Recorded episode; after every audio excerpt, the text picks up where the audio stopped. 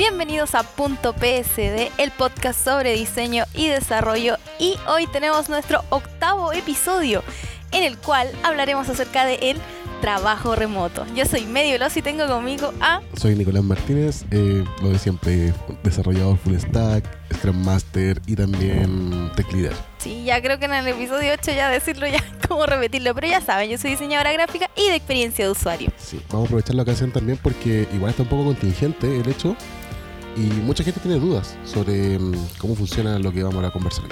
Sí, el trabajo remoto es un tema eh, contingente, exactamente. Contingente y complejo. Contingente y complejo, ya que eh, es difícil, eh, yo creo que como dar a entender a las personas de que nuestras profesiones sí pueden ser trabajos remotos, Sí, así también como freelance, sí. Ojo ahí. Que no es lo mismo.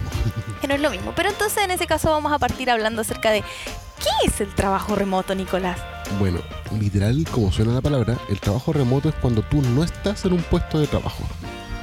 Por ejemplo, estás en trabajar en tu oficina, lo- lo- localizada según donde dice tu contrato, pero tú puedes trabajar desde tu casa, puedes trabajar desde otro país, puedes trabajar incluso mm, Desde la playa. desde la playa o desde un cowork.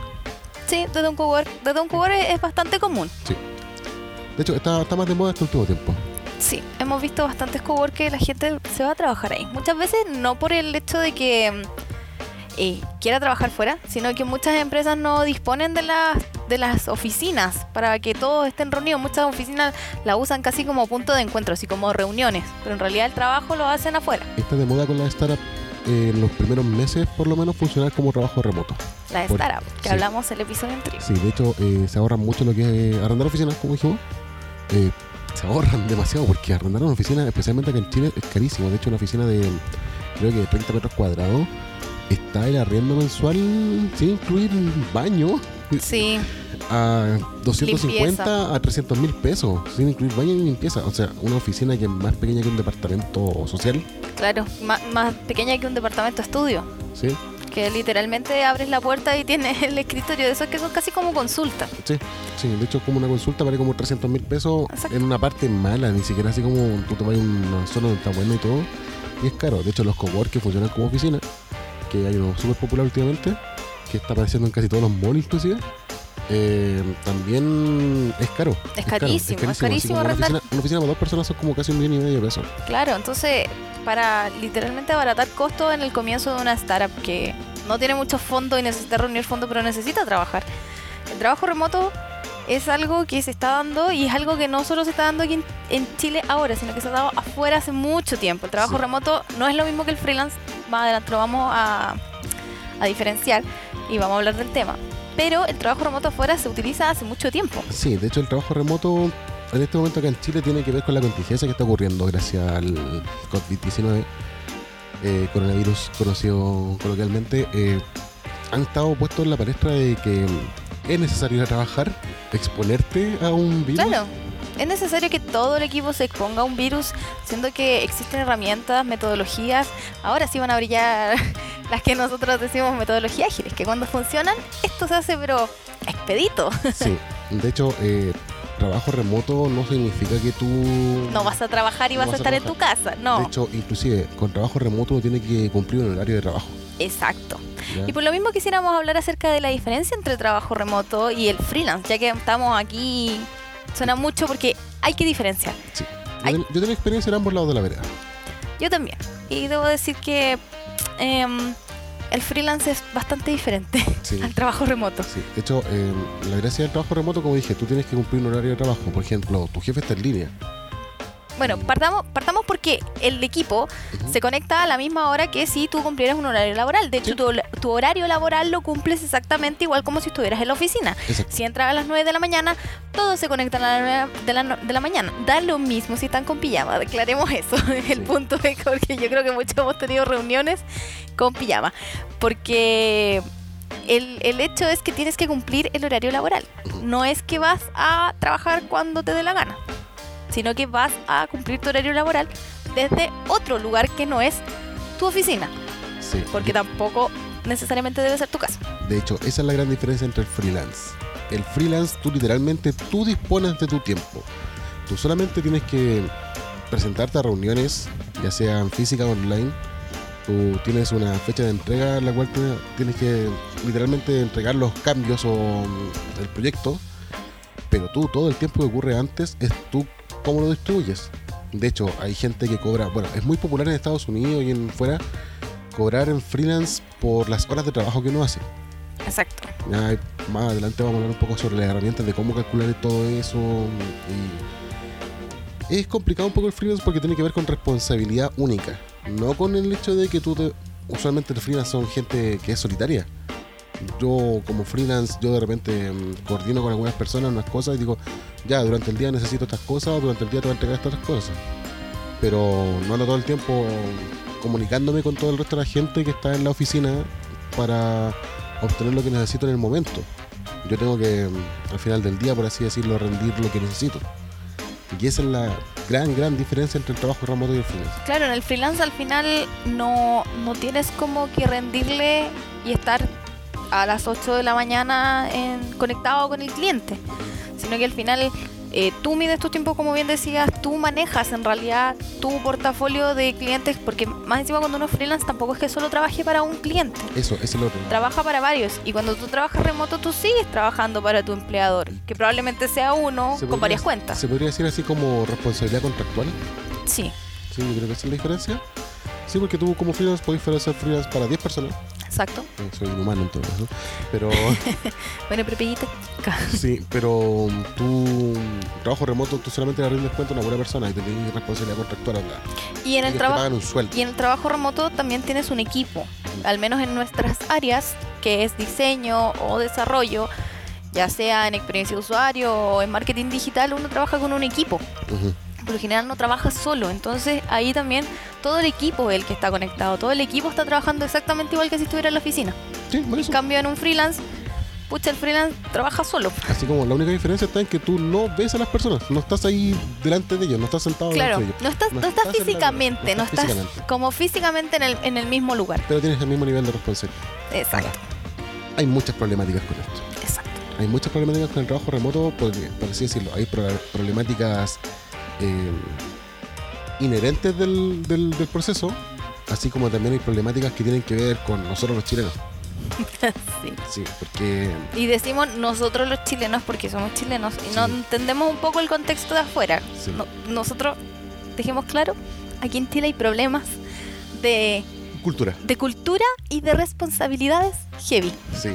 De hecho, eh, ¿por qué es inherente el problema del trabajo remoto? Tiene que ver que, que si tú dependes de la comunicación de algunas personas, el trabajo remoto igual de cierta forma es una barrera extra. Igual se te mm, complica un poco el hecho de que tú tengáis dependencias. Por ejemplo, pucha, este tipo solamente me entrega las gráficas, por así decirlo en tu caso, si voy a pararme al lado de la pedirse. Cosa de que él puede no pescar el, el WhatsApp, por así decirlo, que tú le pedís, oye, si es que necesito, mándame las fotos y él puede no pescarlo.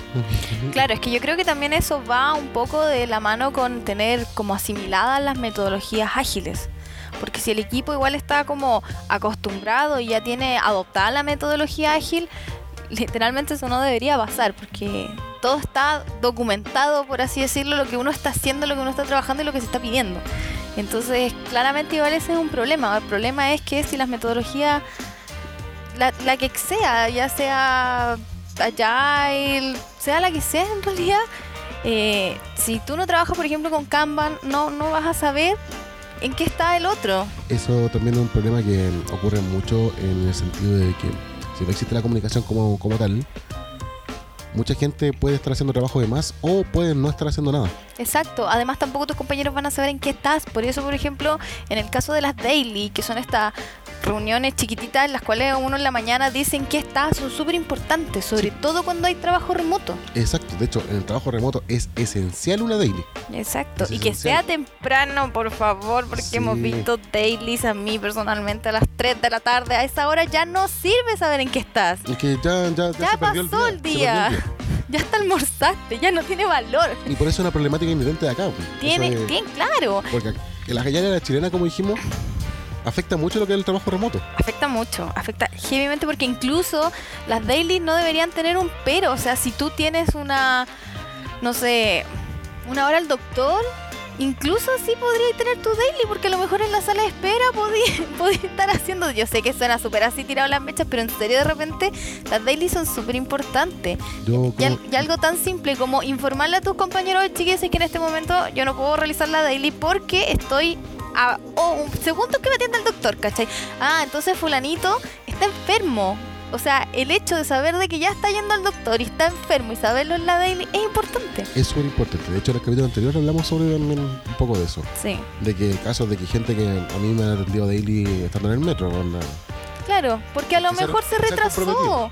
Porque a lo mejor se retrasó, a lo mejor tuvo un problema. Sí, eh, de hecho, uno de los problemas también sobre el trabajo remoto tiene que ver un poco con la cultura empresarial aquí en Chile. Acá hay un término que nosotros decimos que son todas las cosas apatronadas. Onda, Sí. Todo funciona como si fuese un patrón bajo todos los demás nosotros trabajando, no un patrón en un término, sino que eh, un dueño de hacienda, el hacendado. Un patrón de fondo le decimos de acá, que es el dueño de la hacienda. Sí, acá la gerencia literalmente es como una es como una hacienda. Y literalmente un patrón, un hacendado o un gerente quiere ver por lo que está pagando. Sí, yo creo que ver a los trabajadores sentados. Yo creo que eso también es un gran problema, el hecho de que el patrón de fondo o el jefe o el dueño de lo que sea quiere ver así físicamente a sus trabajadores allí, sentados, viendo qué está haciendo, siendo que no se da cuenta que muchas cosas son intangibles. Sí, pues de hecho, Y, y da, y da lo mismo si está sentado o no, si lo que importa es el producto, el resultado. y son capaces inclusive de generar eh, Problemático. problemáticas como por ejemplo ahora de que si existe una persona que está con cuarentena y dicen no, tú tenés que estar acá, presentarte a las 7 de la mañana, 9 de la mañana y podías arriesgar todo un departamento, todo un piso por eso. Puedes poner en cuarentena en riesgo un piso completo. Sí, y mm, es una actitud patronesca. Exacto. Y eso ocurre claramente porque, porque al menos aquí en Chile todavía la gente no comprende como globalmente cómo funcionan nuestras profesiones. Yo creo que eso es un punto súper importante. Sí. No comprenden las internet, algo súper boomer. La nube, la nube, la nube. No comprenden la nube, no comprenden las herramientas, no se quedaron tan tan atrás. Yo creo que igual aquí lo hemos dicho varias veces y yo creo que aquí Nicolás va a saltar.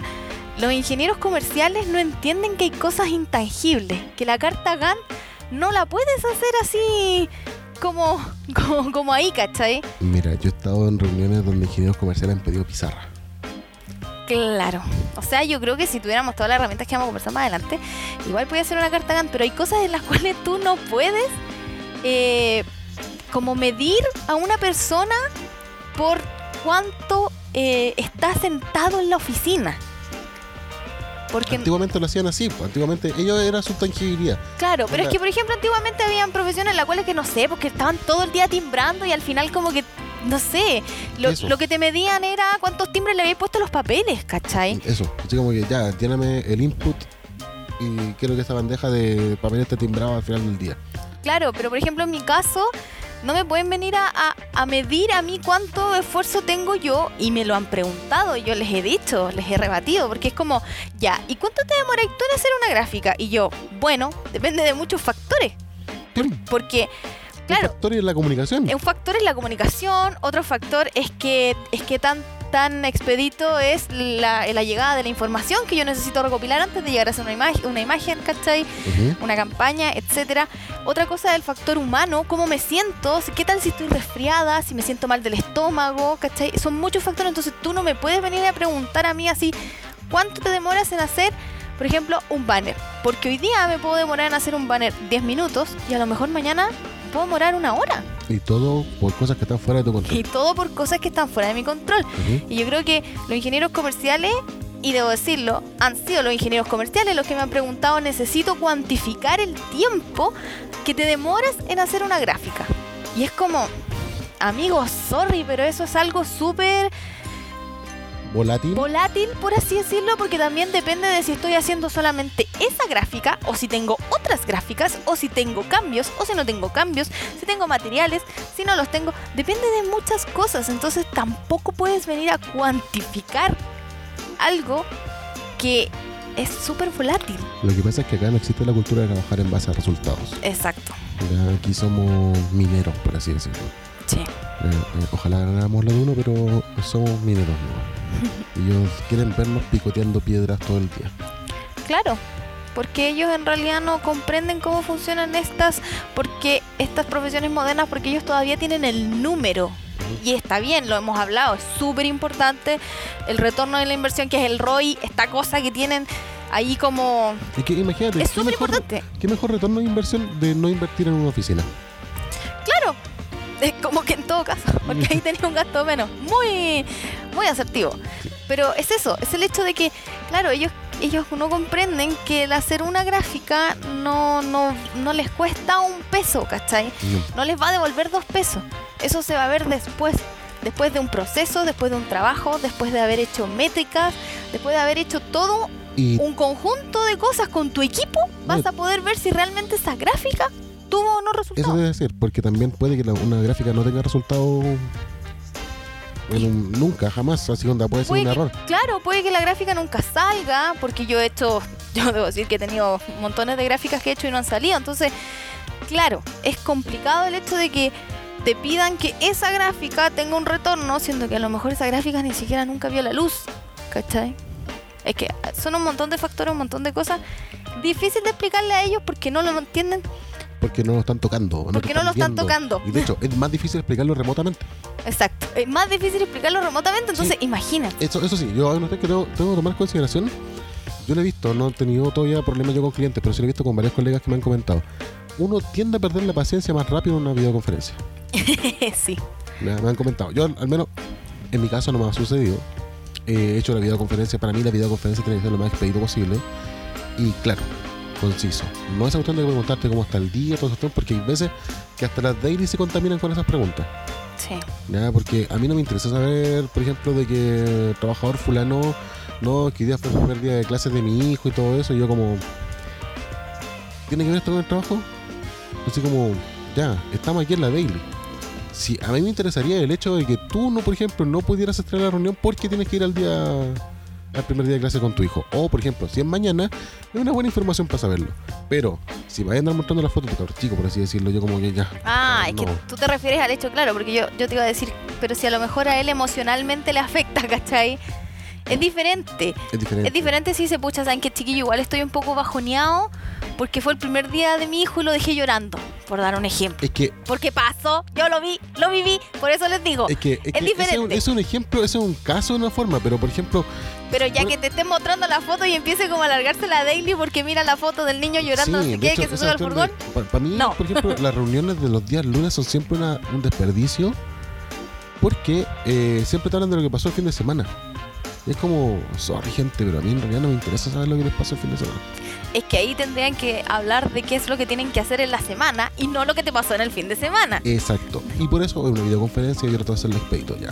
Esto es lo que vamos a hacer, esto es lo que tenemos que hacer, esto es lo que necesito, esto es lo que tú necesitas de mí. Yo creo que eso también parte de la pauta del Scrum Master que tiene que dar los lineamientos de cómo se va a hablar, porque Ay. igual yo debo decir que me han tocado Scrum Master que son poco empoderados de su cargo y cuesta bastante que entiendan el hecho de que hay cosas que hay que uno no imponer, pero sí poner mano dura. Mira. Así como, ya, silencio niñito, a la clase.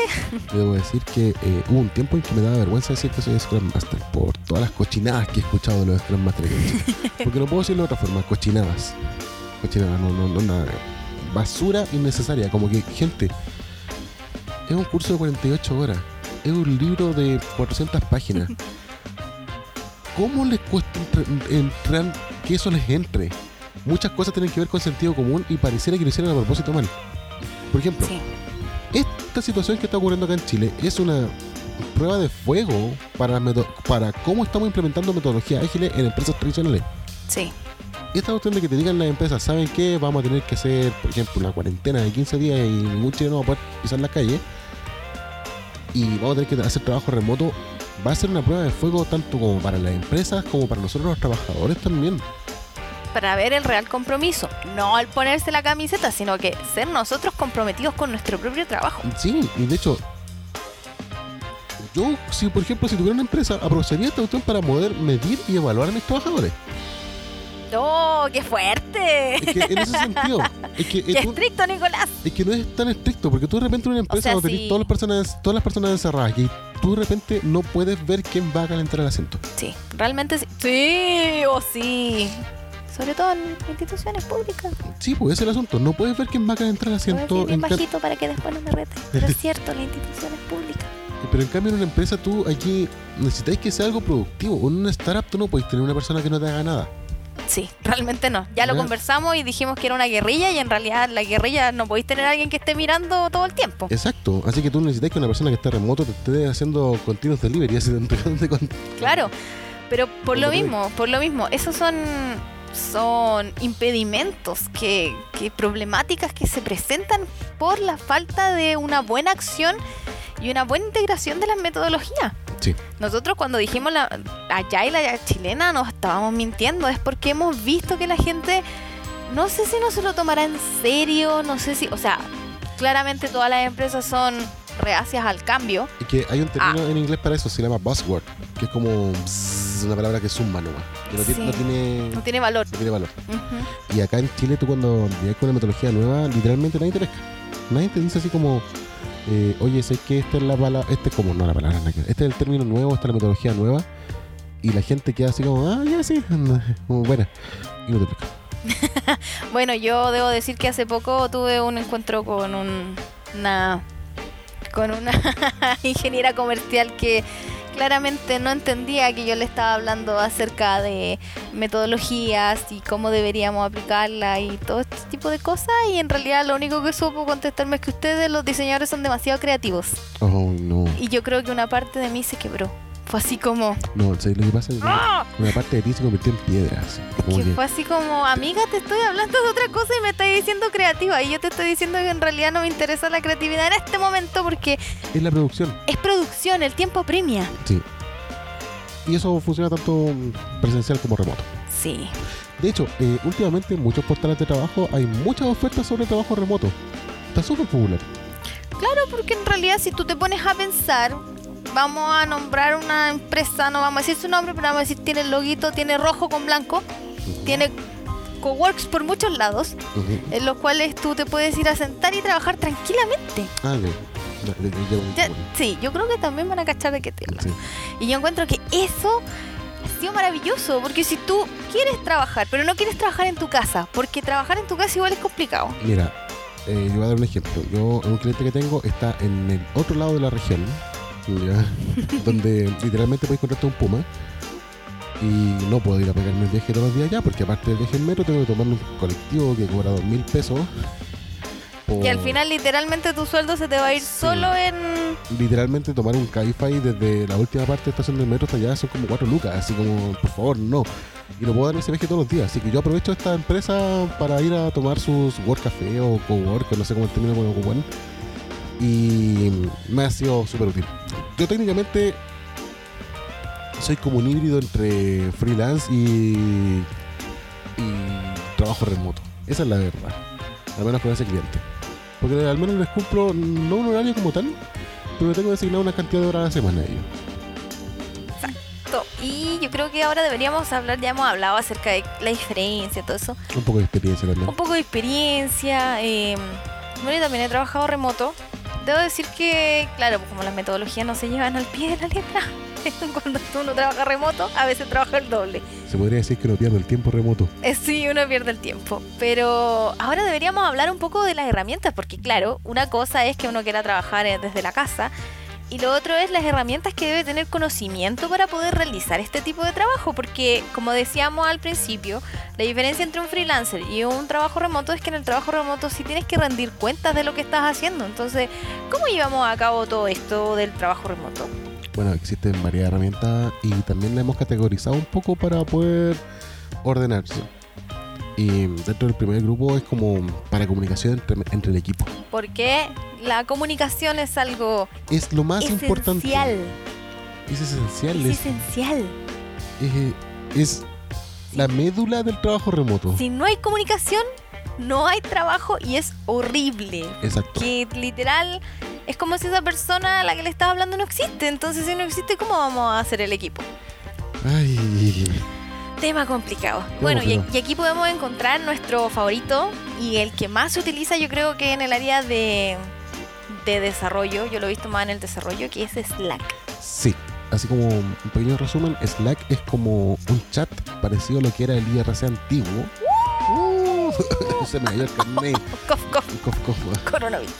Sí, Oh, qué talla más mala. sí, no, de hecho, por esa talla tan vieja, capaz que el coronavirus piense que soy viejo. Así.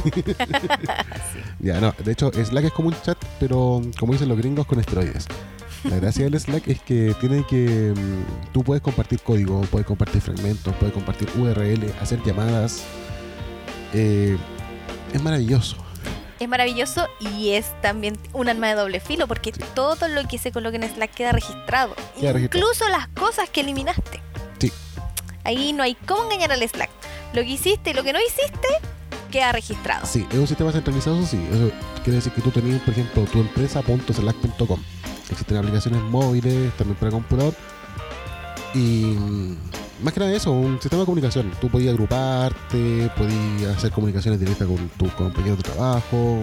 También tiene emojis y otras cosas más por el estilo. Este sistema igual es un poco complejo, debo decirlo. No complejo quizás para nosotros que trabajamos en el área, pero yo sí he visto que tratando de implementarlo en otras, eh, en otras instituciones, podríamos decir, es un poco más complicado porque otro tipo de personas no tienen entendimiento de Slack. Mira, el Slack requiere dedicación.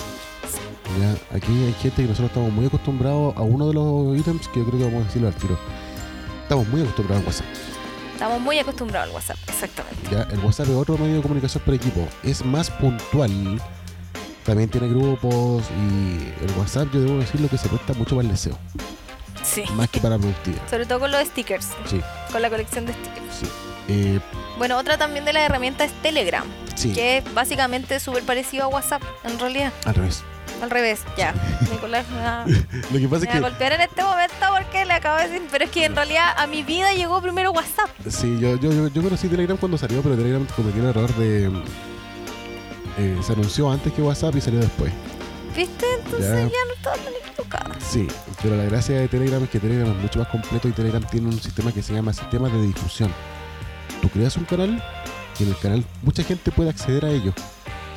Por ejemplo, puede que no sea de tu mismo grupo, tú solamente compartes ahí y, por ejemplo, yo sigo muchas lo que son noticias de informática, las leo ahí y ellos publican su feed en vez de andar viendo, no sé, pues, Claro, pero igual ese, esa, esa como herramienta que trae Telegram, igual es, implica tener un poco más de conocimiento. sí. Es una curva de aprendizaje un poco más un poco más acentuada que WhatsApp. WhatsApp es más directo, Telegram también es directo. La gracia de Telegram que Telegram desde que nació es más seguro que WhatsApp.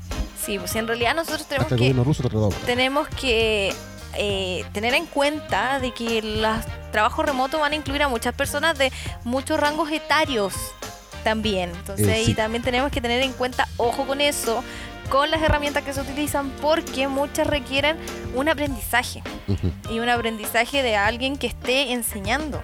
De hecho, No por- solo de llegar, no es tan intuitiva como otras herramientas, porque WhatsApp cualquiera puede mandar un WhatsApp y como que en realidad no es tan complicado versus otras, ponte tú por ejemplo como Slack. sí, de Slack hecho, no es tan intuitivo. no para nada. De hecho, Slack no, no es para nada intuitivo y ellos lo saben. En su página tiene así como cómo explicártelo. Pero hay una herramienta que viene incluida en tu correo, si tu correo es arroba gmail o creado en, la- en Google, que es Hangout. Que muy pocas personas lo conocen. Sí, Y yo debo decir que la aplicación no es muy buena para el celular. No, y yo debo decir que Hangout es súper, como dicen hasta de moda ahora, este es súper boomer. La gente que usa Hangout para comunicarse usualmente es gente que es mayor. Porque están viendo su cliente de correo en la página web y ahí tienen el chat, Es como que está todo integrado. está todo integrado. De hecho, Google lo sabe, Google lo puso y por eso está ahí. Por eso no lo ha matado. Igual tiene como cierto grado de abandono de parte de Google porque no es estéticamente, así como visualmente muy moderno que digamos. Pero sí es intuitivo, porque al final es un chat. es un nomás. chat nomás, un chat uno a uno. No tiene grupos ni nada de eso. Sí, sí tiene grupo. ¿Tiene grupo? Sí, yo estoy en grupo. Yo voy a decir que yo donde trabajo, yo trabajo con Hangout. Sí, pero eh, lo que pasa es que tú ocupas otra modalidad de Hangout. sí. Sí, lo que pasa es que eh, el Hangout normal y el otro que se llama Meeting, algo así. Mira, la verdad para mí es Hangout y lo voy a... El chat de Hangout, de hecho. Ya. Esa es la aplicación. Sí. Y ahí uno tiene salas. Y en las salas tiene las... Es como Ah. que fue... Sí, A ese nivel de desconexión estoy con ellos. sí. Es lo mismo que si fuera las salas de... En realidad... De, de mismo Slack. Exacto, del mismo Slack. Entonces ahí tú puedes tener la cantidad de personas podríamos ver aquí que tenemos muchos miembros, no les diré, pero sí, pues, exactamente es lo mismo. Pero, por ejemplo, yo tengo la aplicación del celular y es bastante mala, muchas veces ni siquiera me refresca y no me dice los mensajes nuevos que tengo. Ah, qué horror. Ya, Slack en ese Entonces, sentido un paso adelante. entonces claro, pues no es lo mismo tú como, como De hecho- WhatsApp o ese tipo de cosas que son instantáneos, ¿cachai? De hecho, Slack te evita mandarte mensaje al teléfono si tú tienes la aplicación abierta en tu computador. Si detecta que tú llevas más de 5 minutos sin ver la aplicación del computador, ahí recién empieza a mandarte notificaciones al teléfono. Telegram igual te las mandan los dos si tenéis la aplicación. Sí. La gracia de Telegram, versus con los demás, es que Telegram funciona aunque tengáis el teléfono apagado. Por ejemplo, WhatsApp, si tú tienes el teléfono apagado, no funciona en tu PC. Ah, no, pues. ¿no? Porque tú eres. Telegram sí funciona. Telegram sí funciona porque tú te conectas directamente al servidor. También es centralizado. Bueno, está Juan. Y otro que encontramos por ahí haciendo investigaciones a ver si es que habían algún otro tipo, está Twist. Sí. Que Yo- la verdad yo Twist no lo conocía. Yo tampoco lo conocía, pero conocía otra cosa. No tenía idea que existía Twist. Y creo que afuera es bien conocido. Sí, la gracia que tiene Twist, que Twist es de la gente de Twist. Mm, Twist es de la gente que hizo la aplicación Todoist, que es para gestionar listas. O sea, sí. Es súper popular, de hecho es de las primeras aplicaciones que se integra con un montón de cosas. Todoist es poderosa y Todoist, hablando de trabajo remoto, ellos no tienen oficina, ellos tienen un montón de gente que hace trabajo remoto. De hecho aquí hay como dos chilenos que trabajan en Todoist. Mira tú. Sí, Todoist, sí. Yo, Todoist también vamos a hablar más adelante de Todoist. Y también vamos a hablar acerca de las herramientas para las videoconferencias. Porque, como bien habíamos dicho, el hecho de que no estén en el mismo lugar no quiere decir que no estén conectados, sino que no tengan reuniones ni tengan daily. tienen que verse las caras sí o sí. en algún Tienen que verse las caras en algún momento del día, ojalá. Ojalá en la daily, ojalá tempranito, ojalá a las 10 de la mañana, a las 9. Es un deseo. No a las 3, Sí. gracias. Un deseo. Eh, bueno, esta otra herramienta que tampoco la conocía yo en realidad, que se llama Appear In. Y por lo visto es maravillosa. Y por lo visto es maravillosa. ¿Por qué no lo hemos visto?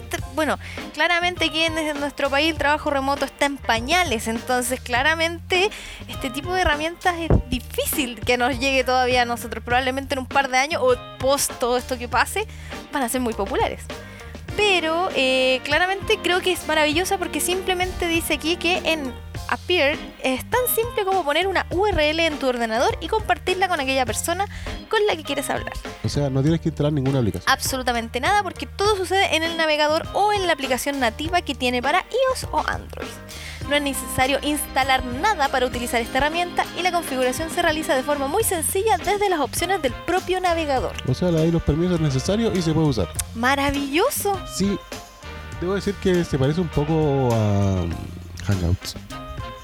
Sí, se parece un poco a Hangouts. Pero Así como, así como tú me la nombras.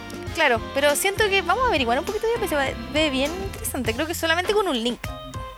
Bueno, y obviamente yo creo que todos conocen esta que sigue. Eh, yo creo que todos en algún momento, solo por ser populares, quisimos tenerla y hablamos con una persona por Skype. Skype. De hecho, O hemos tenido entrevistas por Skype. Sí, yo he tenido entrevistas y reuniones por Skype. Mm. Eh, Skype es tan viejo en el sistema que mm, de hecho la gente dice, oh no, tenés que skypear a esta persona o hacer un Skype. es como, onda, literalmente se convirtió en el verbo. y, Como googlear. Sí, como googlear. Y Skype es tan viejo como poderoso. Aunque últimamente Microsoft, como compró Skype, se ha dedicado igual un poco a mm, ponerle su mano negra porque ahora tiene publicidades. Ahora Sí, o sea, le yo. agregaron sus bots que son de traducción automática, que es horrible. Búsqueda con Bing y otras cosas más. Yo debo decir que hace mucho tiempo ya no utilizo Skype. No, yo- Utilizo una que está más abajo, que vamos a hablar. sí. Bueno, y también está Hangout. Sí. Hangout tú también puedes hacer videoconferencias con De, Hangout. de hecho, yo he tenido la, la experiencia de entrevistar personas con Hangout. Tú cuando haces un evento en Google Calendar, te genera un link para entrevista. Y es una entrevista de video y hasta el momento no he tenido... Más que nada los problemas de calidad que tenido con Hangout ha sido porque la conexión a internet donde estaba ha sido lenta. Oye, eso. Requiere mucho. Eso sí, eso sí, hay que decirlo.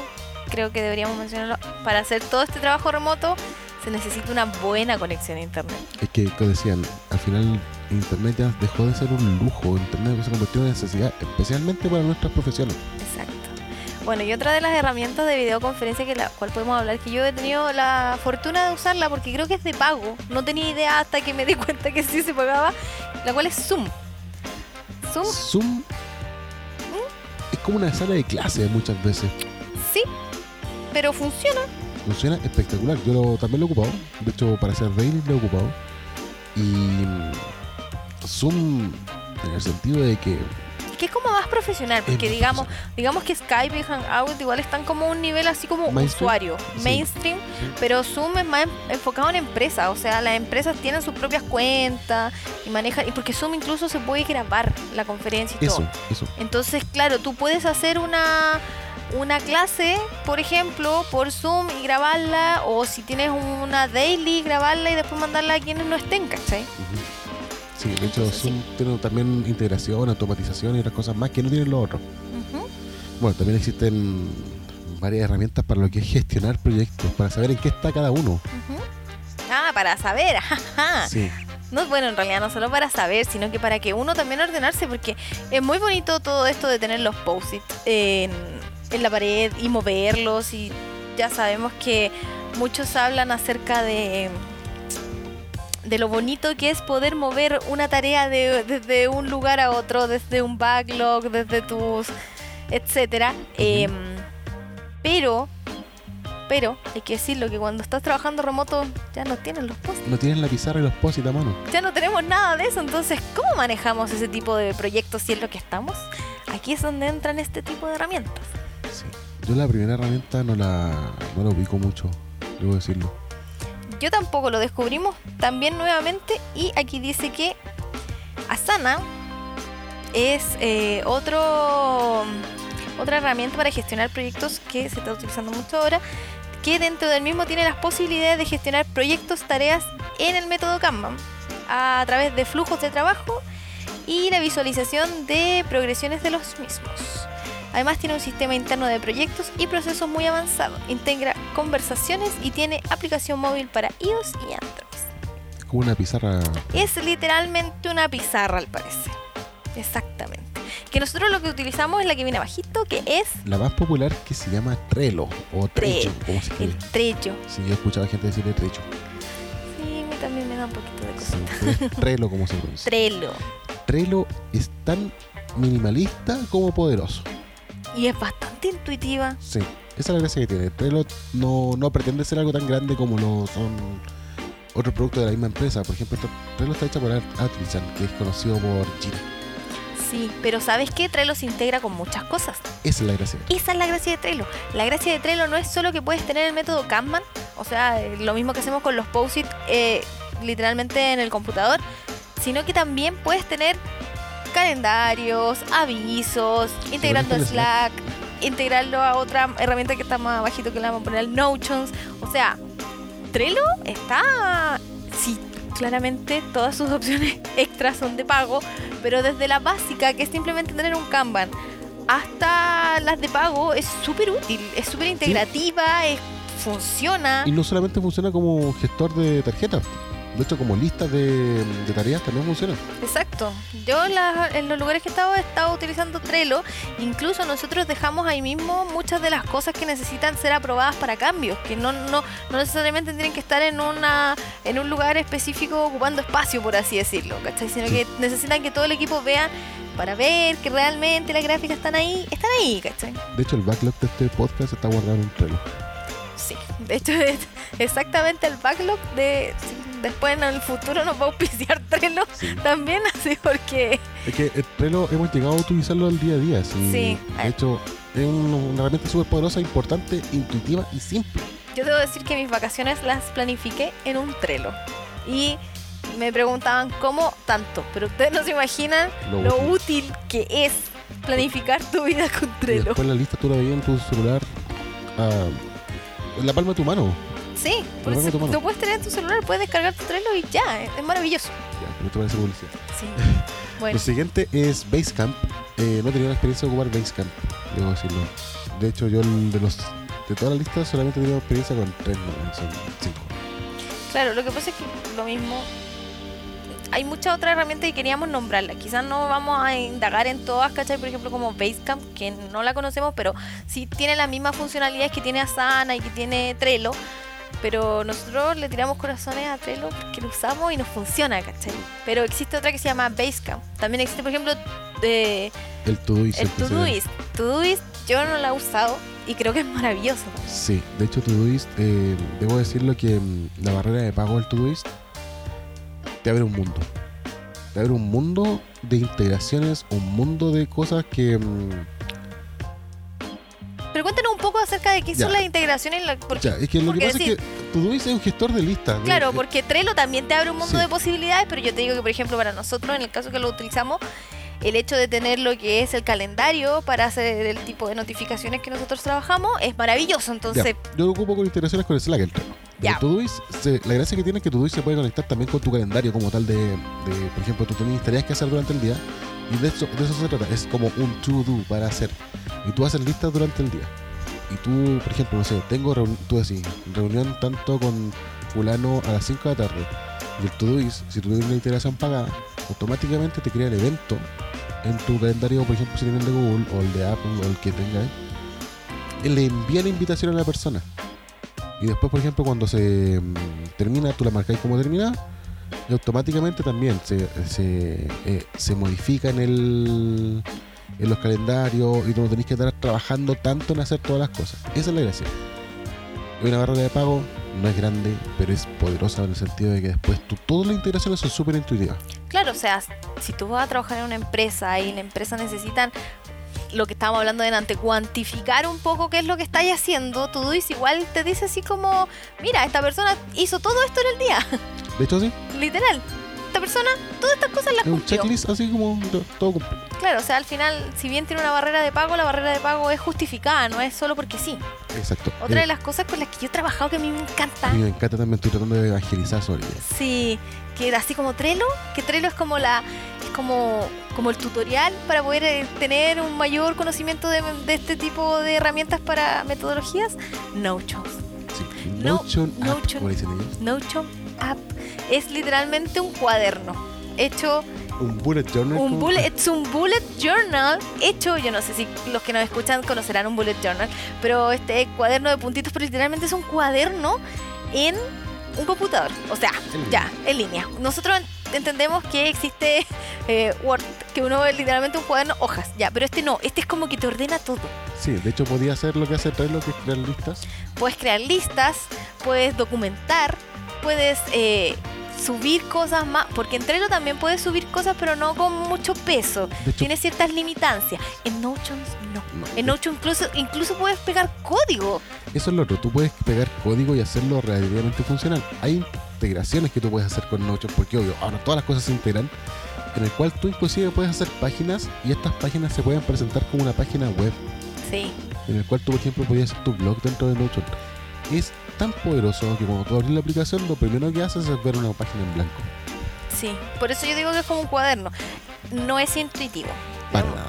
Para nada. Tienes que tener, yo creo que una capacitación, entrar a su página, echar una miradita y decir, "Hmm, me parece interesante. Pero cuando tú ya lo adoptas, lo tomas contigo, les prometo que les va a cambiar la vida y les prometo que después no van a querer utilizar nada más que no sea Notion. Sí, de hecho, lo Y el Trello incluso les va a parecer un poco burdo. sí, de hecho, yo lo ocupo hasta como para CRM y para manejar los clientes.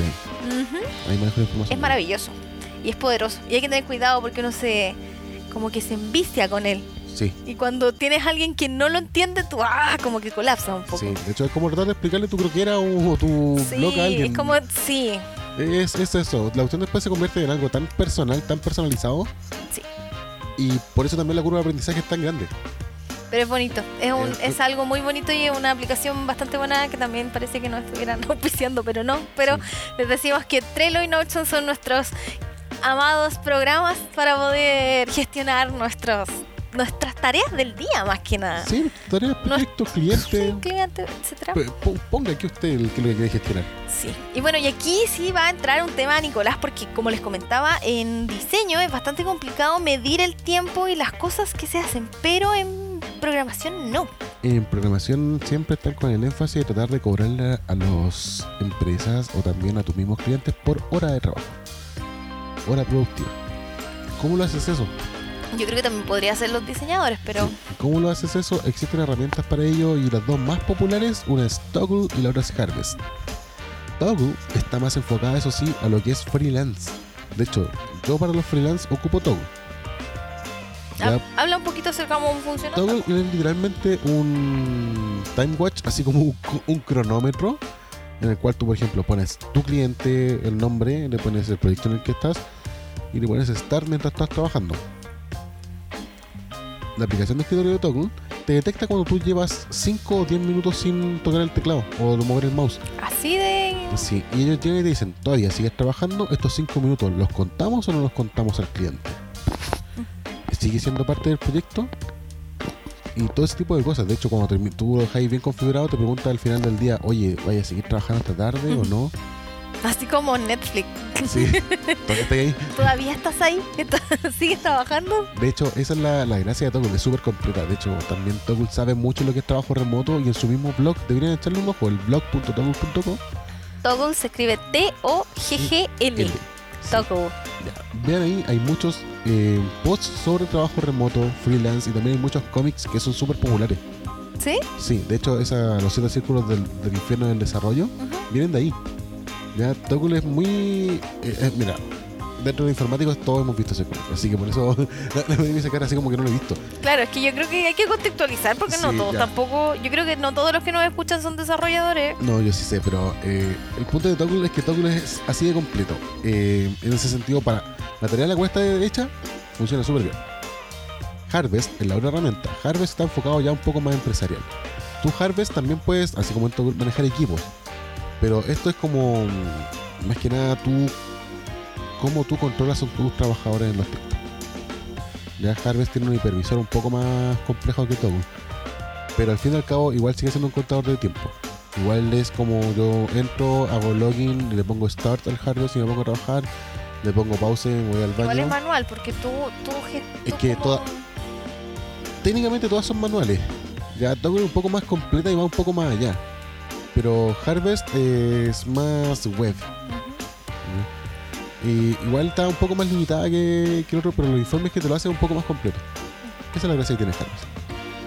Eh, he tenido la suerte de ocupar ambos. Eh, mi corazón va con todo eso sí, pero son muy buenas herramientas. Acá en Chile he tenido la experiencia de ver gente que reclama por usar esta clase de herramientas. Porque, oye, me estáis midiendo el trabajo, me estáis contando y cosas así.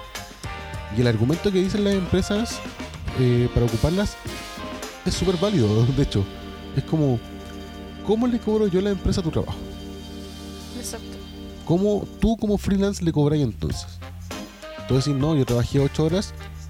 O, por ejemplo, acá tenemos muchos autónomos que haciendo todo última hora o matarnos trabajando sobre horas. Por ejemplo, yo he tenido trabajo, he tenido. Ser freelanceo de repente me quedo hasta 1 o 2 de la mañana a veces. ¿Y cómo hago el seguimiento de eso? Los diseñadores eh, nocturnos. Los diseñadores nocturnos, todo. La gente eh, subestima ese tipo de cosas. De hecho, creo que creo que Harvest es en el cual tú dejáis como tramo horario y Harvest te puede calcular hasta las horas extra. Mira. Suena bastante interesante. Los Sí. diseñadores no, No no hemos tenido ese.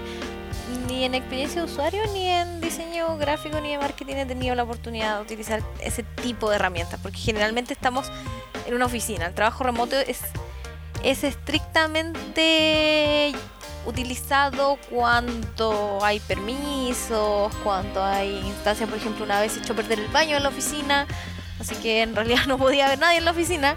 Ahora hay una pandemia. Ahora hay una pandemia. Exacto, imagínense.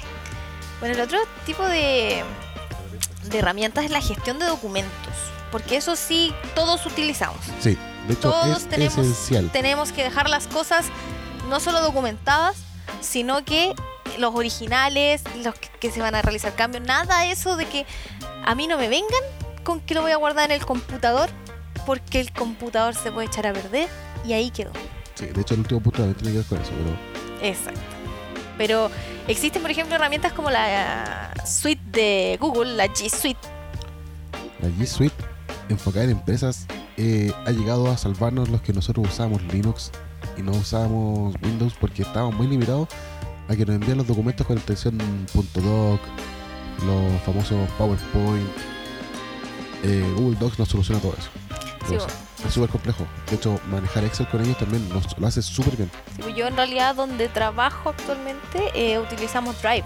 Todo va al Drive.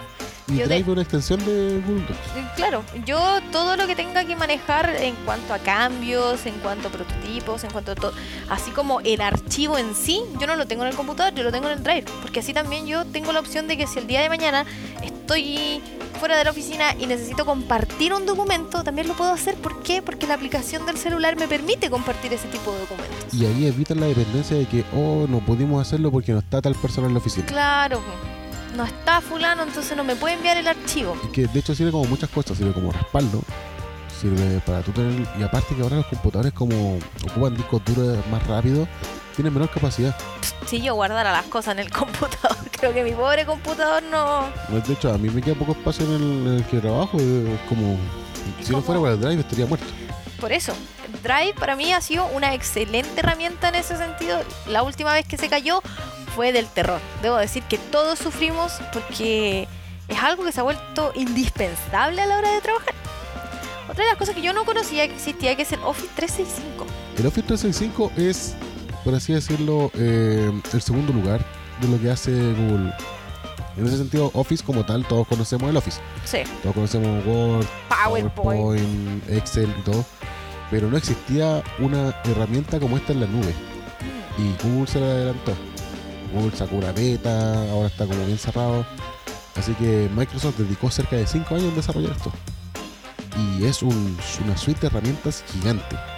Está enfocada tanto como en empresas como estudiantes. Tú tienes desde OneDrive, OneNote, eh, eh, los mismos Word, Office y todo. Y la gracia que tiene es que tú- esto se conecta con las aplicaciones nativas. Ujú. Tú, por ejemplo, cuando tú compras la licencia de, mm, de Office, te bajan, puedes bajar las aplicaciones de Office. Las aplicaciones de siempre. Y después tú puedes eso conectar y guardarlo en la nube. Automáticamente te lo guardas en tu OneDrive y todo. Y todo se comunica porque todas las cosas dentro del ecosistema Microsoft se comunican. Maneja tu correo, maneja un montón de cosas. Tu calendario es una navaja suiza, Es una navaja suiza. pero de soluciones Microsoft. Otra herramienta es Dropbox. Dropbox yo lo he utilizado, pero no sé qué tan buena sea. Siento que me casé con, Ya. con Drive. Dropbox en ese sentido es como más un pionero. Dropbox eh, fue de los primeros en hacer esta nube compartida. La gracia que tenía Dropbox es que tú puedes manejar el documento que sea. Dropbox tiene un visor de documentos más que un editor. Ujú. Pero ahora Dropbox tiene algo que es maravilloso, especialmente para nosotros que hacemos de desarrollo, que se llama Dropbox Paper, en el cual tú manejas documentos con extensión .paper adentro y es como Markdown. Markdown es un lenguaje para hacer documentación. Tú puedes hacer presentaciones, puedes hacer PDF y la gracia es que esto se puede exportar como si fuese un PDF. Y es súper, súper dinámico. Tú colocas un link y automáticamente te pone el nombre del link en vez de la URL fea. ¿No? O tú decides, así tú le clicas al link y le decís, ¿por qué no mejor una muestra? Y te pone el home de la página que tú pusiste el link. Y es maravilloso. Y le pasa lo que le pasa un poco al Notion, tiene una curva de aprendizaje un poco alta. Claro, se me escucha que desde el Dropbox que yo conocía, el que tú me estabas hablando, es como que hay una gran separación. Es que son dos aplicaciones distintas. Pero la única gracia del Dropbox Paper es que el Dropbox Paper automáticamente te lo guarda en carpetas de Dropbox. Y tú, por ejemplo, decías, decís, es súper fácil compartir. Tú haces un clic y decís, compárteme este PDF y te genera el URL o lo mandáis por correo al cliente. Y el cliente lo va a ver como si fuese un PDF. Y él puede poner comentarios en el documento antes de que sea un documento final. Esa es la gran importancia, porque también puede colaborar con eso. Así que en ese sentido, igual así como bien su pulgar arriba de Paper. Yo Paper lo ocupo para hacer documentos y después los guardo en Markdown. Sí. Bueno, ahora aquí va a entrar un área que es, creo que netamente tuya. Sí, lo que pasa es que en trabajo remoto, especialmente en informática, tú tienes que compartir el código. Ya, de hecho, hay tres herramientas que son tres hermanos, por así decirlo. Eh, se podría decir que un cuarto que mm, son los famosos Git, los gestores de los repositorios de código. Antiguamente se ocupaba algo que se llama SVN y lo cual no hablaremos nunca más de SVN porque SVN debería morir y todas las empresas que usan SVN también merecen actualizarse. Eh, hay otra gente que nosotros decimos guardáis los cambios en un bloque de notas. Git hace algo parecido, pero lo hace automatizado. Tú tenías un control de cambios, un historial, tenías qué gente modificó qué línea de código, así como para decir, oye, ¿por qué echaste a perder esto? También ¿Por qué esto? tiene la gracia de poder ver en Markdown, así que podéis crear los famosos README, los documentos. Y ahora, Git está tan poderoso que podía hacer integraciones continuas en el cual tú te evitáis decirle a un DevOps o a un, a un no sé cómo decirlo, a un sysadmin, de decirle, oye, si es que el código está guardado en tal carpeta, ¿por qué no mejor lo subí al servidor? No, estas herramientas también te lo arreglan. Por ejemplo, yo ahora estoy dominando lo que son los pipelines, que son como instrucciones. Y estas tres herramientas que existen son GitHub, eh, GitLab, Bitbucket y hacer tu propio server privado. Las tres cumplen, suplen la misma, las cuatro mejor dicho, suplen la misma necesidad. Hacen repositorio de código, tienen usuarios, tienen seguridad, lo puedes dejar tanto público como privado, tiene automatizaciones, tiene integración continua, test, entrega continua, un montón de términos que aquí también les gusta ocupar y manejar la calidad del código y lo puedes hacer remoto. Yo, inclusive, hasta en pegas de oficina también todas ocupan el código así. Y ahí te evitáis todas esas frases como, pucha, si es que no puedo hacerlo porque la modificación que hizo fulano tengo que esperar que me la pasen un pendrive. Olvídate de eso, en la nube, al tiro. Claro. Yo creo que ahí te puedo hacer una acotación, ya que tú hablas de compartir.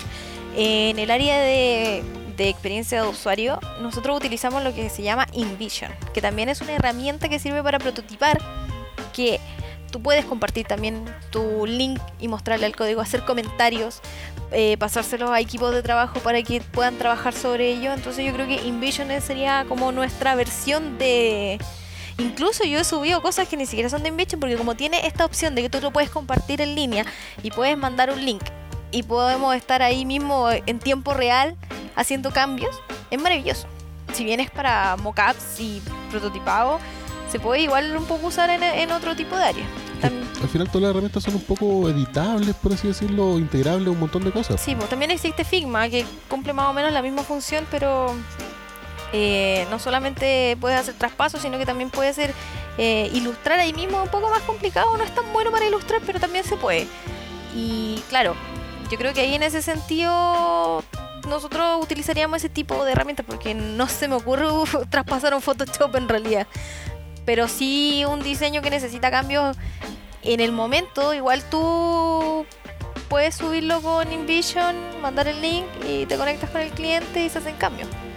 No Yo digo, es como más enfocado a la gente que no es técnica, yo creo. Claro, es que de partida InVision y Figma se utilizan netamente en el área de experiencia de usuario, en UX y en UI. Pero igual yo lo he utilizado en otras áreas. Cuando he tenido que trabajar con clientes que, no sé, están en otra, en otra ciudad, ¿cachai? Que no pueden, no pueden estar en una, o que estamos en una conferencia y necesitan hacer cambios. A mí diseñadores me han enviado un-. Y Eh, es súper es súper bueno en realidad. No vamos a indagar mucho más allá porque sería alargarnos un montón. sí. Porque es Pero esas maravilloso. son las herramientas principales. Sí, pues son, la- son las herramientas principales en realidad.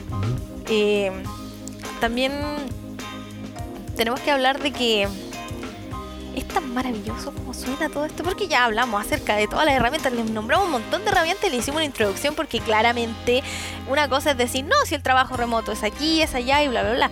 Pero como nosotros hablamos acerca de diseño y desarrollo, queríamos mostrarles de alguna forma, mm, auditivamente, eh, las herramientas que existen. Y si quieren saber algo más, nos pueden, como siempre les digo, dejar comentarios. Nosotros les hacemos los comentarios de vuelta con lo que necesiten. Pero es realmente tan maravilloso como suena. Mira, aquí se junta un poco con lo que son las técnicas para lograr el trabajo remoto. Exacto. ¿Sabes lo que pasa? Aquí tengo que dar el caso de una persona que conocí hace poco. Y él también hace trabajo remoto. Pero tiene un hándicap, una dificultad. Él tiene dos hijos. En el periodo de vacaciones, él casi no pudo trabajar tranquilo en su casa. Porque los hijos requieren atención. Onda, mm, no es una novedad. Que un niño, por ejemplo, si te ve en la casa, piensa que tú estás disponible para ir. Por lo cual, él tiene su oficina privada, por así decirlo, donde los niños no se pueden acercar a trabajar. Está encerrado en su casa trabajando. Igual que fome. Sí, pero ¿sabes qué? El caso de que me pasa a mí, por ejemplo, lo encuentro un poco más fome. No es porque tenga o no tenga hijos. En ese cierto sentido, eh, yo trabajo en mi living. O sea, literalmente trabajo en el lugar donde descanso. Y muchas veces hacer esa separación es difícil. Por ejemplo, tener, aunque tengáis un escritorio chiquito y todo para trabajar, el hecho de que tengáis el sillón ahí, el televisor ahí, son un distractor súper grande. personalmente, aunque la gente que me conoce no me va a creer, apenas yo me pongo a trabajar, lo primero que hago es apagar el televisor. Odio trabajar con ruido de televisor. Lo apago, eh, si quiero escuchar música, escucho la música en mi computador como si hiciera mi trabajo. Y también, de hecho, eh, me designo una hora, digo ya, a tal hora voy a comer, a tal hora dejo de trabajar, voy a comer. También ocupo mis famosos pomodoros que son de 25 minutos, 5 minutos de descanso. Eso también es una técnica también que... que es una técnica es para, para no morir en el intento. Pomodoro es una técnica para no morir en el intento que también deberían usar los freelance, pero que se hace, hace justicia justamente a lo mismo, al hecho de que tú estás en un lugar en el que deberías estar trabajando y se te olvida que estás trabajando. Sí, de hecho yo tengo... eh, lo que yo me designo, los, pom- bueno, los pomodoros son 25, el ideal son 25 minutos de trabajo, 5 minutos de descanso. Repites eso dos veces. A la tercera vez tienes un, quinto un 15 minutos de descanso. Ahí tú puedes decir, después en el siguiente pomodoro, voy a almorzar o no voy a almorzar, y ahí tú vas designando las horas como la- las vayas acomodando las horas como sea. Lo que yo hago son dos pomodoros de 25 más 5. Después me hago un tercer pomodoro que es literalmente el pomodoro de no molestar. Onda, cero las notificaciones, todo, y me pongo netamente a sacar lo que tengo que sacar, porque eso es lo otro. Tú tienes que asignarte tareas para cada pomodoro, ojalá. Con tu dois. Con Todoist o con Trello, te asignáis tareas que tú quieres hacer durante el día, durante cada pomodoro, y las vais resolviendo. Y yo, por ejemplo, en mi último pomodoro, el que no molestar, después termino y digo ya. En vez de los 15 minutos, es la hora que me toco para comer algo o para salir y para levantarme, para no ver el monitor y todo eso. Sí, pues yo he visto, sobre todo gringos, que utilizan ciertas técnicas como el que en la mañana, eh, claro, ellos eh, hacen la conexión, todo, hacen las daily y tienen un par de horas solo para contar los mails. Y en ese entonces, después eh, hacen su, su descanso, etcétera, y después se desconectan completamente y lo que tienen que hacer es trabajar a full. Porque, claro, pues, su, su metodología es primero contestar todo lo que tengan que contestar y luego responder todo lo que tengan que responder en cuanto a trabajo. Sí, lo que pasa es que tiene que ver un poco con el estado de ánimo. La otra vez estaba leyendo que lo mejor que puede hacer es responder los correos en la mañana. Si te llega un correo en la tarde, responde mañana. No responde, a menos que llegue Sí. gente. A eso, a eso mismo me, me refería, que ellos de hecho como que desconectan el, el, ¿cómo se llama? el, el mail, lo apagan por así decirlo, y no solo el mail, sino que las notificaciones de WhatsApp, de todo lo que sea en realidad, y claro, el equipo también está consciente de que esa persona en la tarde no va a contestar nada porque está enfocada en las tareas que tiene que sacar ese día. Sí, de hecho, por eso es una buena técnica. Por eso también el trabajo remoto requiere mucha disciplina. El freelance requiere más disciplina aún. Porque el freelance tú dependes de ti. Exacto. Ya, pero el trabajo remoto, de cierta forma, igual tú te completas un horario de trabajo. Y eso es lo importante. Trabajar remoto no quiere decir que vayas a estar en la casa, literalmente sentado en el sillón viendo el Netflix. Netflix o el matinal, viendo cómo hay caos o no. Eh, no vas a estar haciendo eso. Tú tienes que cumplir tu trabajo. Tú vas a estar. Tú tienes un horario que cumplir. Ya, de hecho, en los contratos en Chile dice la dirección del la dirección de la parte donde tienes que trabajar o donde el trabajador te designe previa discusión con el trabajador. Por ejemplo, el trabajador puede llegar a decirte ya, trabaja desde tu casa. Pero si tu trabajo es de 9 a 6, con una hora de almuerzo, tú literalmente, legalmente estás obligado a trabajar de 9 a 6 en tu casa, Ujú. con una hora de almuerzo. Exacto.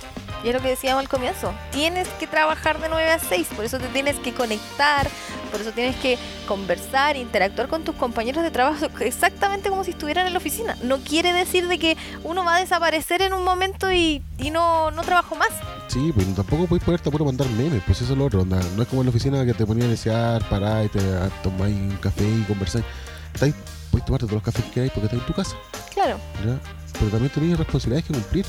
Claro, porque, que por ejemplo, asistir a reuniones online. porque, por ejemplo, en el caso de la pandemia que está ocurriendo ahora y de las cuarentenas, no vayas a salir a comprar si te están diciendo que te quedes en la casa. Exacto. Es lo mismo que hacer tener una licencia. Si la licencia dice quedarte en la casa, es quedarte en la casa. La única diferencia es que la licencia no tenéis que trabajar. Claro, la licencia no tienes que trabajar, pero en este sí.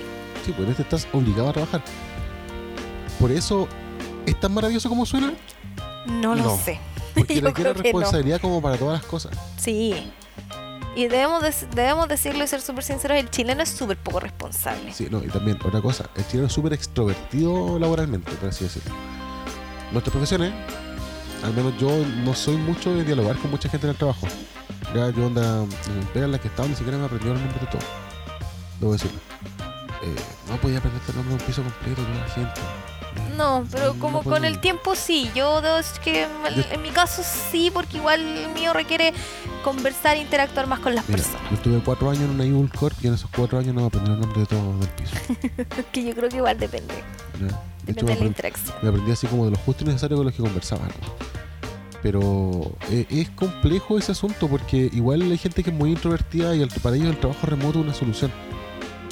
Porque son buenos en lo que hacen. Por ejemplo, hay ilustradores que son súper buenos y no podéis tener un ilustrador encerrado en una oficina. Eh, porque realmente hay pegas que requieren ilustración. Eh, no sé. O, que- o personas que simplemente les deprime estar en una oficina. Exacto. El de estar en una oficina, a lo mejor su casa, no sé, su casa puede tener plantitas, puede, o no sé, pueden tener, Pueden tener una oficina en su propia casa que sea así como súper bacán para ellos también. o incluso podríamos hablar de que se puede integrar gente con discapacidades estando de forma remota. Eso es lo que quería llegar también. De hecho, conozco, conozco casos de gente que tiene discapacidad y tiene discapacidad heavy. Y le han negado trabajo en empresas. Y son gente que son talentosas. Ya he escuchado de dos casos de personas que son súper talentosas y tú le llegas y decís, oye, sé que le mandáis el informe así, oye, sé que necesito, este es el input y este es el output, necesito que me resolváis esto. Ellos te lo sacan en el tiempo que te lo dicen. ¿Y qué es lo que va a pasar ahora? Ahora literalmente en este país se va a demostrar que el trabajo remoto es una cuestión es también para la gente que tiene discapacidad. Claro, porque por lo menos aquí en nuestro país la gente que tiene discapacidad es como que la condenan. Es como que tú estás en una silla de ruedas, entonces tú ya no puedes hacer absolutamente nada en la vida. Fallaste como persona. Y eso es súper heavy porque realmente nuestras profesiones necesitan de sus dos manos buenas, si es que una. ¿Sí? Puedes igual a trabajar con una, por ejemplo, un ilustrador. Un ilustrador con una tablet perfectamente puede trabajar en su casa. Ujú. No necesita estar en una oficina, no necesita ir a la oficina. Recuerda que. Stephen Hawking se escribió más de 10 libros y el tipo movía dos dedos nomás. Exactamente. O sea, yo creo que esto también sirve para la integración, para un poco tener conciencia de que nuestras profesiones, a- lo bueno que tienen de ser modernas es que pueden integrar también. Son, son, no son discriminatorias, ese es el asunto. No, las personas son las que discriminan. Y, ese, y eso es muy importante. Las personas son las, son las que discriminan y en este caso eh, la actitud patronesca que decíamos delante, el jefe de Hacienda, es discriminatorio. Es un enemigo para este tipo de cosas, para la integración. Sí, de hecho no, no podí hacer ese tipo de cosas. Incluso las barreras del idioma se ven acortadas con el trabajo remoto. Sí, sí, de hecho mucho, Mucho. mucho, mucho se ve acortado. De hecho hay muchas empresas estadounidenses que están contratando gente acá en Chile eh, para hacer trabajo remoto, Sí. lo cual yo digo que representa una gran ventaja y me gusta que estén mirando a Chile para el trabajo remoto. A mí igual, me parece súper alentador el hecho de que busquen latino, cuando hablen Latinoamérica no solo hablen como de Centroamérica ni Argentina, sino que también están fijándose en los chilenos. Sí, sí, porque ah, de- hemos visto el caso de que la gente se olvida de que existe Chile. Sí, Ya hemos estado afuera y hemos visto que Chile, ¿dónde queda Chile? La Argentina. Hoy, en verdad, hay un país lado tienen vecinos, tienen vecinos. No, sí, de- de- debería escuchar lo que ellos hablan de nosotros. sí. Sí, y eso pasa justamente por lo que queremos aquí en este podcast hacer. Queremos un poco ponernos en la mira Sí, y darnos cuenta de que estamos súper atrasados en cuanto a tecnología. No me vengan con esa cosa de, recuerdo en unos tiempos decíamos el jaguar de Latinoamérica, que éramos el boom de la tecnología. Mentira, no, mentira. mentira. Mentira. Que no me vengan aquí a venir con esas cosas porque realmente mientras afuera están en el Toma en cuenta que India es, un, 2040, India es un país tercermundista según todos los cánones e India tiene una visión de tecnología extrema. Extrema. sí, son cuenta son que mu- súper son súper buenos para la tecnología. el 40% de las visas H1B que se llaman, que son las de expertos que toman los estadounidenses, son indios. Son hindú. Hindú. hindú. O sea, el 40%, un solo país concentra el 40% de esa cantidad de visas. Y eso es porque se dieron cuenta de que invertir en tecnología realmente, en metodologías y en tecnología era lo que necesitaba su Sí, país. Acá en Chile también hay muchas empresas que se le llaman empresas proxy. Que tú, por ejemplo, acá tenés lo que es el líder de equipo, pero tenés un equipo allá en, en India, en Bangladesh, en Colombia, que está súper popular. Sí, imagínense, incluso los colombianos nos están ganando. Sorry que se los diga, yo les he dicho que lo- lo- los argentinos nos están ganando, los mexicanos nos están ganando y ahora los colombianos nos están ganando. Hay Es que, que- hay hay- que realmente decirlo. Aquí tengo que ocupar un poco de spoiler. Como tú llamáis a cierta empresa o a cierto ISP proveedor de internet, y tú ahí y te contesta alguien con acento colombiano, tú decís, ah, ya contrataron a puros colombianos para este center. No, mentira. Lo que estás haciendo, tú estás llamando a Colombia. Sí. Es súper chistoso. Es súper chistoso porque tú no pensás y tú decís, no, en serio. Ya, pero más allá de los Pero call es, tra- es centers, trabajo remoto. pero más allá del call center es el hecho del trabajo remoto y es el hecho de que nos están ganando en cuanto a tecnología. Yo sé que Colombia tiene, por ejemplo, en cuanto a banca, tiene mucha tecnología ya así aplicada, tienen muchas metodologías, están como súper en punta hoy en día, incluso Brasil. Brasil también está como un poco no tan alejado de las metodologías y la tecnología. Sí, acá en Chile, ahora que me acuerdo, eh, mediados de año siempre se hace la 9.5, que literalmente es una convención latinoamericana sobre trabajo remoto y se hace en Valdivia. Tomen en cuenta eso. Acá en Chile se hace la convención, onda, en un lugar maravilloso en Valdivia, sobre trabajo remoto, sobre por qué, si este creo que es como el décimo año que se hace, ¿por qué Chile no sabe de lo que se pasa en Chile, de lo que se hace en Chile? Porque yo, por ejemplo, si yo, mm, yo que soy informático, recién lo supe hace dos años. Yo debo decir que debe ser lo mismo que pasa con los diseñadores, que por ejemplo Chile Monos es algo muy bacán, que trae gente muy bacán, pero a la final es súper segregado por una universidad, debo decirlo. Porque la universidad es la que se encarga de la difusión y de traerlo, y han pasado muchas cosas con muchos otros eventos que pasa lo mismo. Y es porque nosotros mismos no compartimos la información. Y el trabajo remoto y el freelance también, que mucho que se alimenta mucho de la compartir información. Y acá no sabemos compartir. Eso, eso va por. Yo debo decir que aquí en Chile, tanto los diseñadores como los programadores son súper reacios a compartir la información y el conocimiento. Sí. Yo lo encuentro horrible. Se los digo aquí y ahora. Es horrible. Porque estamos hablando de que necesitamos comunicarnos, no solo como equipo en nuestro equipo de trabajo, sino que como profesionales también. Mira, yo debo decir que de informática hubo un tiempo que estaba la panacea en que Chile era súper bien visto en lo que eran las distribuciones de Linux. ¿Ya? Eh, universidades súper importantes aquí en Chile tenían su propio servidor de, de Linux.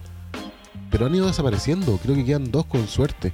Hay un ISP que también tira una distribución de Linux. Yo digo que debe ser porque el gerente de esa debe ser ñoño. Pero, nerd, mejor dicho. Pero nada más que eso. Hay universidades en Argentina, universidades en Brasil que se dedican a tirar sus propias distribuciones, compartir información, mantener repositorios actualizados. El open source, acá en Chile, lo único que tenemos como open source es un software que se llama Copete, que es para grabar discos, que es una copia del Nero que es para Linux. Es que eso también pasa por el hecho de que dinosaurios son los que nos están, eh, los que están como dueños de las empresas que tienen fondos también. Exacto, y a esta gente le gusta ver las cosas. El hecho de que todavía sobrevivan y existan los, los sites que se le llaman, que son como. Ay, siempre se me. Uf, trabajaba en eso antes. Bueno, el mismo hecho Un de que center. eso, de que la gente quiera tener un data center físico versus uno en la nube, que sienta que necesita ver las máquinas. Sí, así como, oye, sé que tengo que ver ese fierro y es como, ¿de qué te sirve? O por ejemplo, ¿de qué te sirve tener encerrado a cinco personas aquí? Si estas cinco personas, por ejemplo, no tienen química entre ellos, pero todos trabajan súper bien solos, cada uno por su lado. En los cuales ellos, la única comunicación que necesitan es, eh, ¿sabes que eh, entrégame esto, entrégame esto, otro, entrégame aquí esto, ya, ya, pum, pum, pum. Esa es la comunicación. ¿En qué parte va y en qué parte no hay? O sea, igual si no tienen química, igual es complicado, debo decirlo, porque Sí, igual pero- es trabajo en equipo. Yo es creo que, que- más que química es saber trabajar en equipo. Es que ese es el asunto. Tú puedes hacer trabajo en equipo remotamente, pero en química tú básicamente hay muchas empresas las cuales lo obligan a participar. Es que claro, es que, es que va de la mano. obligación es malo. Es que va de la mano de lo mismo. Si tú vas a aplicar una metodología, si tu Scrum Master no sabe, es lo mismo que jugar Dungeons and Dragons. Si tu, Sí. si tu Master de Dungeons and Dragons no sabe dirigir la partida, esto no va a resultar. Exacto, y esto tanto online como físico. Claro, así de simple. Si el Master de la partida no funciona, no va a funcionar. Aunque debo decirlo, aquí yo voy a poner mis dos centavos en el decir que no va a faltar la empresa que va a decir que por culpa de esta pandemia que está ocurriendo o posible cuarentena que ocurra que el trabajo remoto sea obligatorio, va a ocuparlo como excusa para bajar sus niveles de productividad o para, o para informar sus pocos niveles de productividad. Porque ocuparon excusa, ocuparon como excusa movimiento social, siendo que históricamente nos hemos estado yendo a la baja desde antes. Y ahora tenemos un caso que es como una pandemia mundial y está afectando y mucha gente va a decir, pucha, es que mi pyme que vende páginas web ya no está. ¿Por qué tan loco? ¿Por qué necesitáis tú físicamente gente que vende páginas web? ¿Por qué no sigue una campaña de marketing estratégico digital? ¿Por qué no tenéis gente que te hace las páginas web de forma remota? Nada. Es ¿Por qué solamente hacer páginas web para Chile? Exacto. ¿Por Por- qué enfocarte en un nicho tan pequeño? ¿Por qué te enfocas en un nicho tan pequeño? Sí. De hecho, inclusive, eh, trabajo remoto puede ser inclusive hasta con cosas físicas. Por ejemplo, tú puedes ser un modisto y puedes hacer ropa y literalmente tú puedes tener un convenio con, creo que es Chile Express o Correos de Chile, uno de los dos, en los cuales ellos van a buscar el paquete a tu casa y ellos mismos después se lo van a entregar a la persona. Sí. Ya, Chapo tiene esa cuestión, eh, Mercado Libre tiene esa cuestión. Tú, por ejemplo, podés, no sé, con un buen courier podés ir pasando cosas. De hecho, existen los motoboys también en el cual tú puedes mandar documentos y todo ese tipo de cosas. Rappi tiene el, si- el Sí. sistema. Y es como... Es que es eso, gente, investigue, sea Mm. curioso, tome la tecnología y no la use para solo pedir comida. Sí, y no solamente gente, empresas ven que también están perdiendo talento. Están perdiendo talento donde están los minusválidos, donde están los introvertidos. Están perdiendo talento. Esa cuestión de que muchas veces la gente dice, no, es que no quedó la entrevista porque no tenía eh, las capacidades para poder moverse en equipo, con grupos, para conversar. Y es como, ya, pero loco, esto es una persona, un profesional completamente capacitado.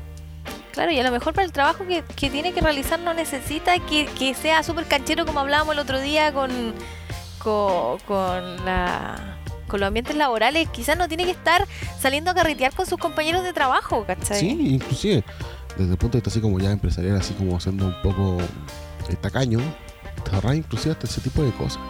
Te ahorras la cerveza los días fíjate. Te arreglas pizzas por horas extra. Te ahorras las pizzas por la está haciendo tacaño hablando. Es como...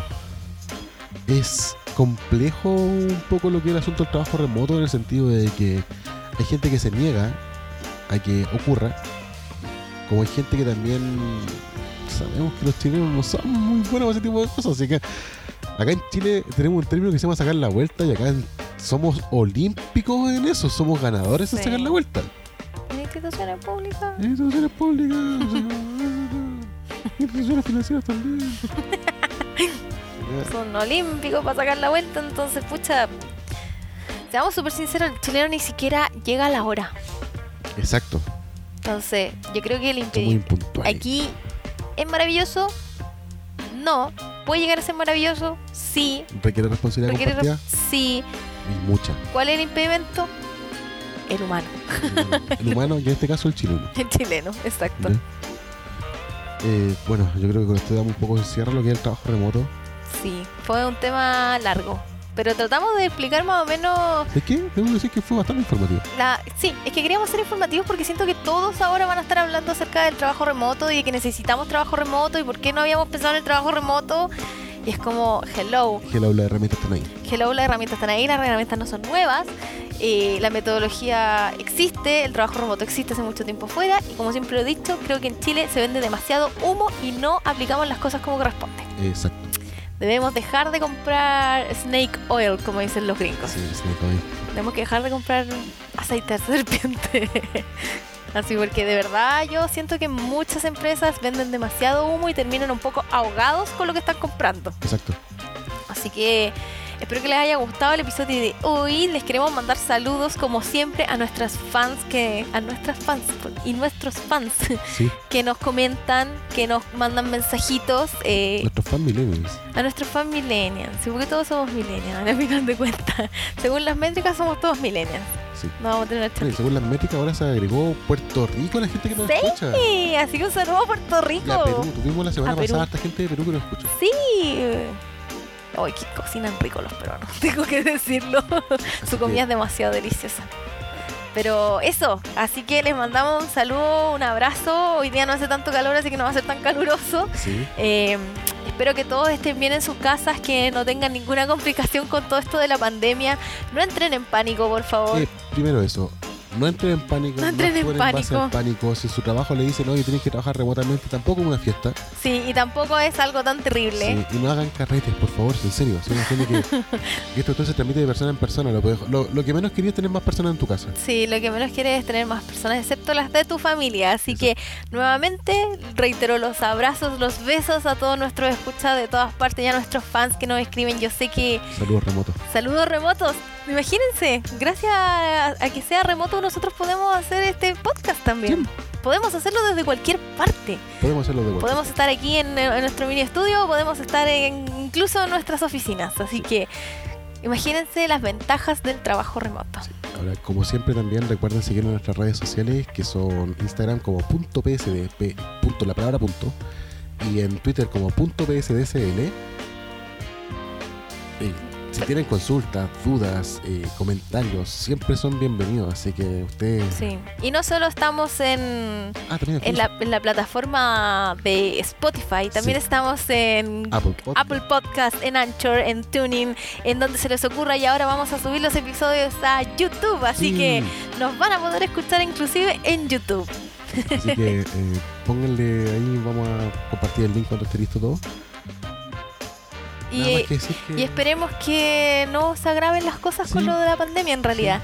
Que lleguemos, co- y- que y lleguemos al capítulo 9. que lleguemos al capítulo 9 todos felices y que nos comenten qué temas en realidad. Yo les pregunto siempre, Sí, aprovechamos la contingencia para este tema. exacto, pero yo les pregunto siempre qué temas les gustaría tratar porque nosotros tenemos un backlog muy grande, pero es complicado seleccionar el tema. Así que si tienen dudas, consultas, yo sé que nos piden harto sobre cosas técnicas, pero las cosas técnicas van a venir un poquito más adelante Sí. porque hay que elaborarlas de mejor forma. No, y aparte que no tenemos como el sustento visual dentro de un podcast para hablar sobre cosas técnicas. O sea, ojo ahí, ojo ahí, porque yo escucho podcasts donde hablan sobre metodologías, sobre técnicas y no necesariamente necesitan visuales. Es que por eso tú hablas sobre metodologías técnicas, yo puedo hablar sobre un poco de Scrum también y todo.